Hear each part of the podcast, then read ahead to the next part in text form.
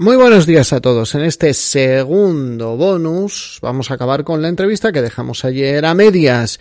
Y recordad que esto sale publicado en estos últimos días de octubre porque el curso que ha organizado Diego Fuentes de técnicas de estudio va a tener un precio reducido hasta el 31 de octubre. En él vamos a hablar, o sea, en él Diego propone muchas técnicas de, de, estudio muy bien orientadas a la preparación de oposiciones de educación física, pero que a mi criterio el resto de los opositores deberían de echarle un ojo porque, aunque lo mismo no todas las técnicas les valgan, pero sí una gran cantidad de ellas les pueden ayudar a mejorar su capacidad de estudio, el rendimiento de su tiempo, etc. Y de esos temas vamos a hablar en el episodio de hoy, así que os dejo con esta segunda parte. Espero que os sea tremendamente útil.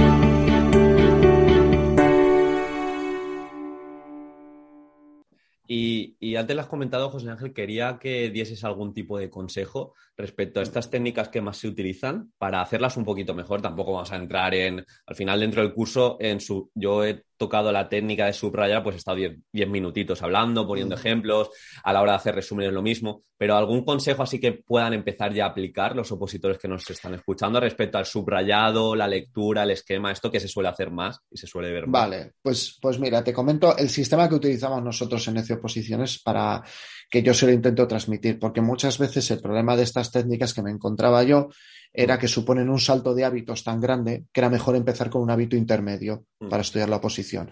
Entonces, para optimizar el estudio, yo lo que les hago, tienen en, en la web, que es una tontería, te lo dije, es una tontería porque eso se lo hace cualquiera y lo cuento en los vídeos del curso. Coger y hacer una hoja preestudio, que llamo yo. Es decir, yo ahora mismo me voy a estudiar eh, el tema de mm, fisiología del aparato respiratorio. Son ocho páginas, muy cargadas de información y demás. Yo lo primero que hago es ponerme con un papel, o sea, lo que recomiendo es te pones con un papel y apuntas los epígrafes, nada más, los titulitos.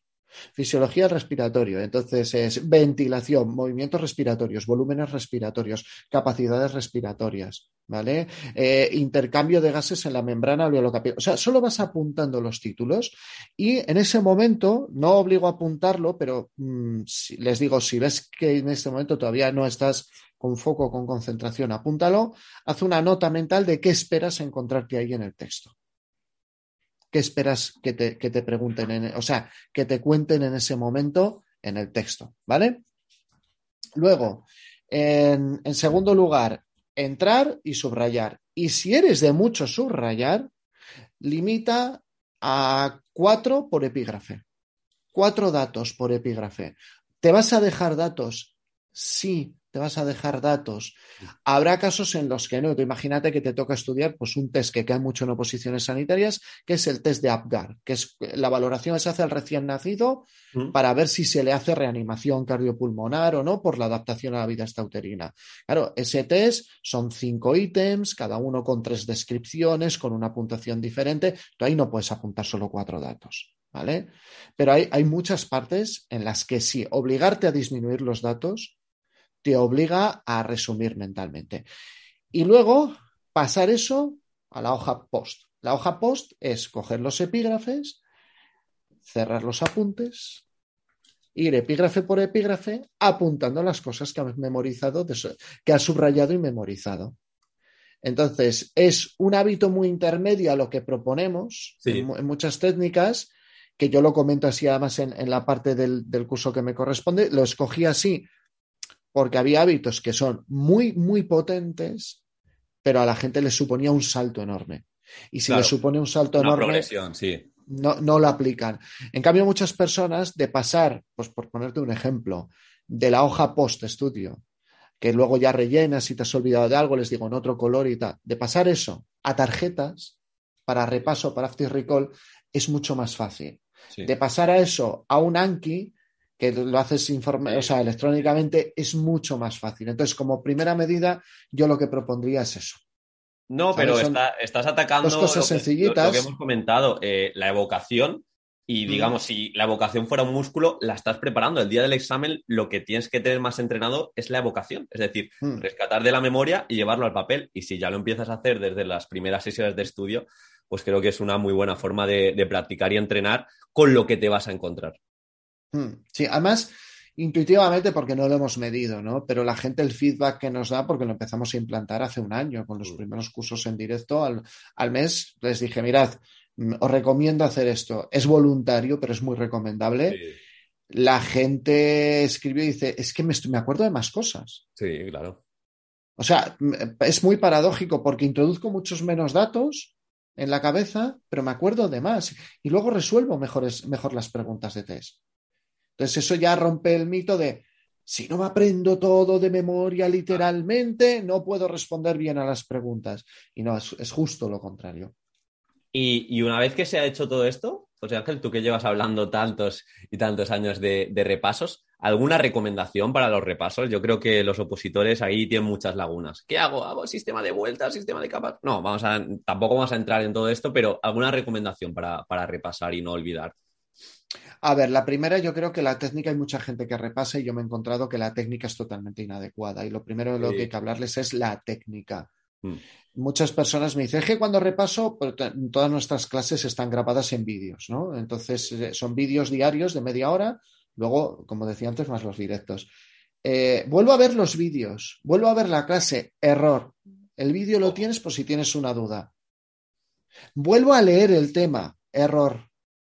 Vuelvo a mirarme exactamente los mismos test que ya he hecho. Mándame otra vez los simulacros, que no es ni por mandar ni por el coste. Es que no vale. Estás, dando, estás pensando que repasas y no es productivo. No estás evocando para nada. A ver, la primera cuestión técnica es darse cuenta que los repasos tienen un tiempo y estás luchando contra curva, curva del olvido.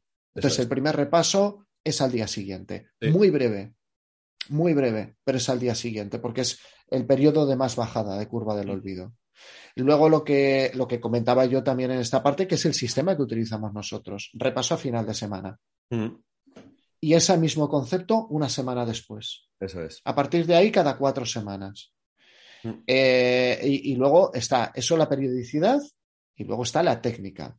Da igual que lo apoyes en tarjetas físicas, en Esto no está preparado. También, también lo tienes por ahí.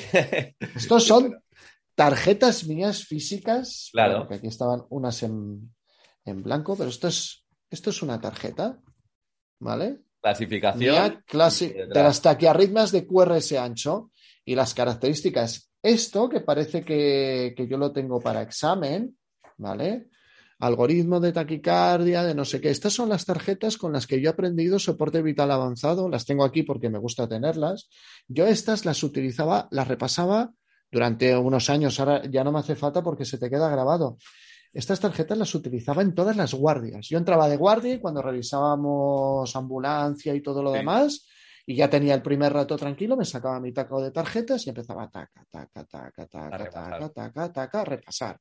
¿Qué pasa? Que con el tiempo, cuando estás bajo presión, atendiendo a un paciente que requiere estas cosas, lo recuerdas. Claro. A ver, la clave no es, como siempre lo digo, la clave no está en el método. Da igual que la tarjeta sea de cartón, que sea blanqui, que sean las hojas pre y post. Las mismas notas de Cornell las puedes utilizar para repasar porque tapas una parte de la hoja. Eso es, pues tapa el argumento, sí.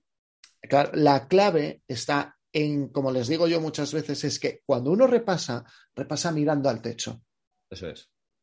O sea, la, la clave es intentar recordar. Y hay mucha gente que dice, es que es frustrante porque no me acuerdo. Y yo lo que siempre les argumento es, es mejor que te acuerdes, o sea, que te des cuenta que te has olvidado de cosas a la semana de estudiarlo que no el día del examen.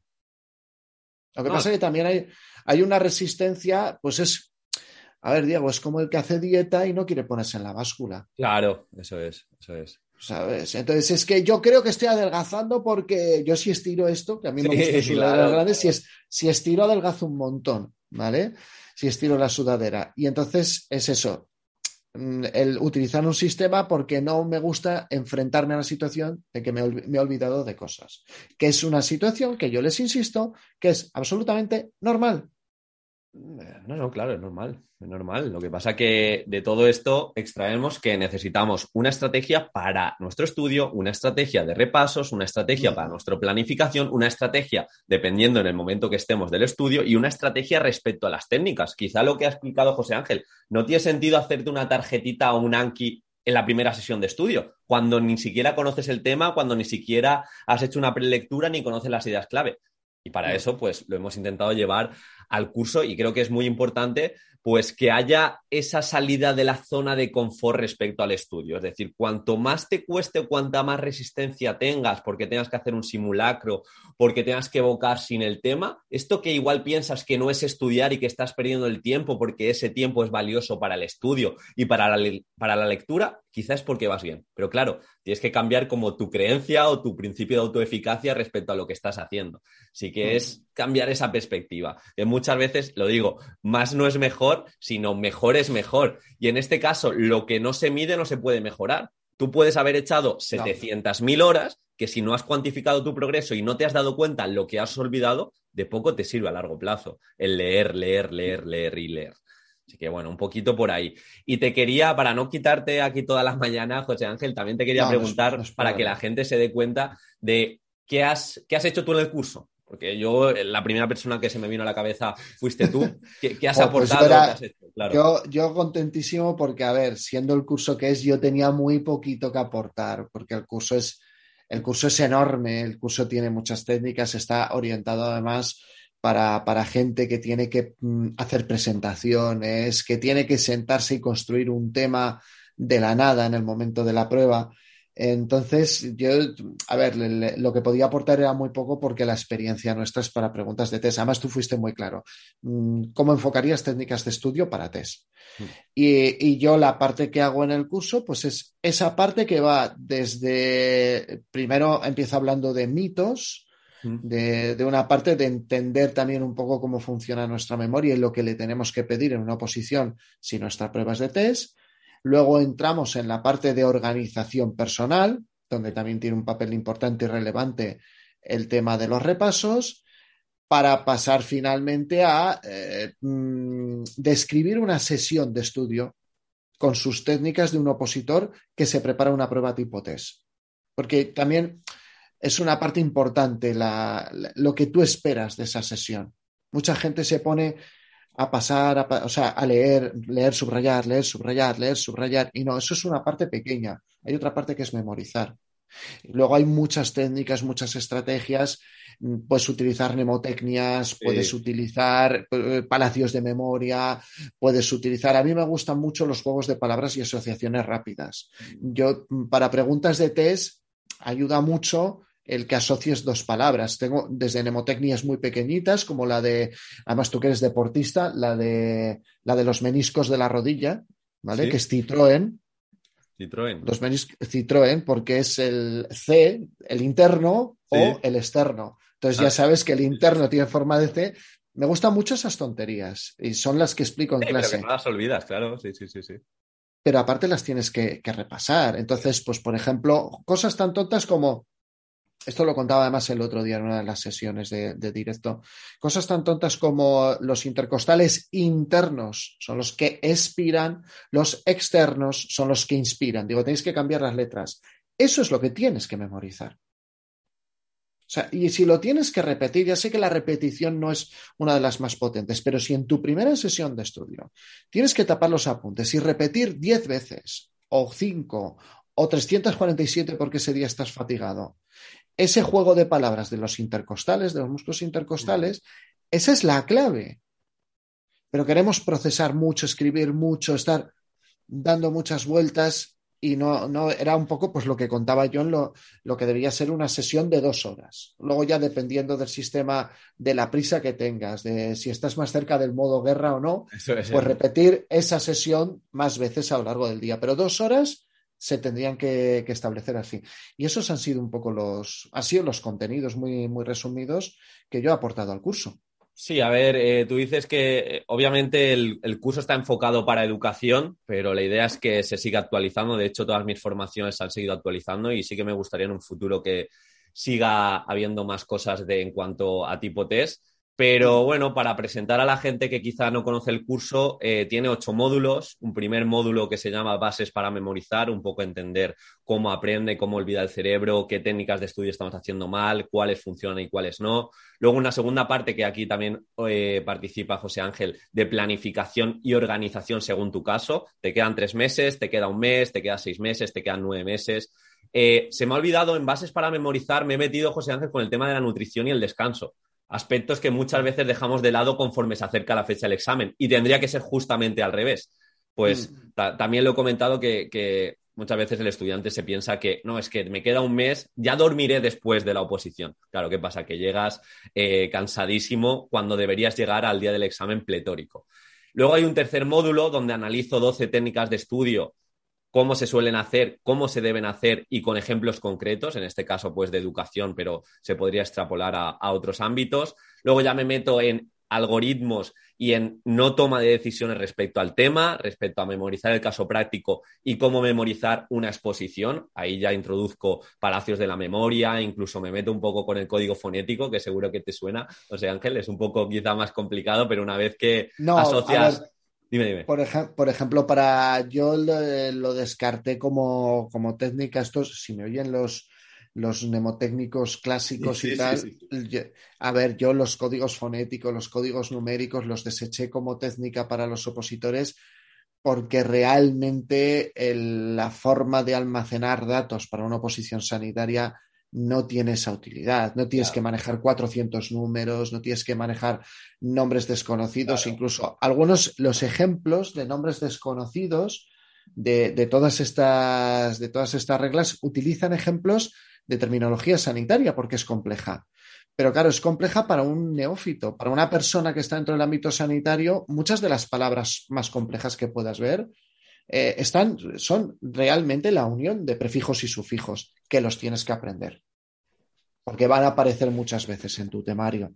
¿Vale? Entonces, siempre lo, típico. ¿En dónde salió el nombre, el nombre del esternocleidomastoideo? Pues es que viene del esternón, esternocleido de la clavícula y mastoideo porque va a la apófisis mastoides temporal. Entonces, no nos valen pero sé que para otras oposiciones son tremendamente útiles. Sí, bueno, y también para hacerte lo divertido, yo ahí he puesto propuestas de, para aprenderse algún artículo que sí que nos piden a nivel de educación. Por ejemplo, en mi caso, para acordarme de la, disposición adicional que tenemos en educación física, yo me acuerdo de Guardiola poniendo una casa, porque en el código fonético casa es 46, CS 46. Y con esa tontería, pues ya no lo olvido nunca. Me dicen, ¿cuál es la disposición adicional? Pues bueno, más que nada para que el estudiante o el opositor pues conozca las distintas técnicas de estudio y, sepa cuál, cuál, aplicar.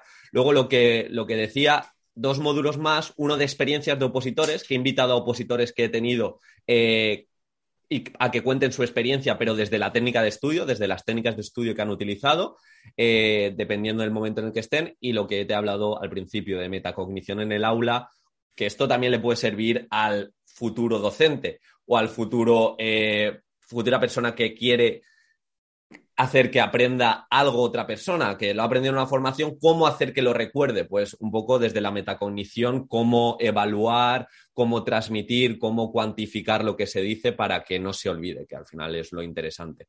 Y, este sería el curso. Hemos creado una comunidad de Discord privada, eh, que es como los foros antiguos, pero que creo que se estructura muy bien los distintos módulos para hacer dudas, incluso para hacer sesiones de estudio que se pueden hacer dentro de la, comunidad.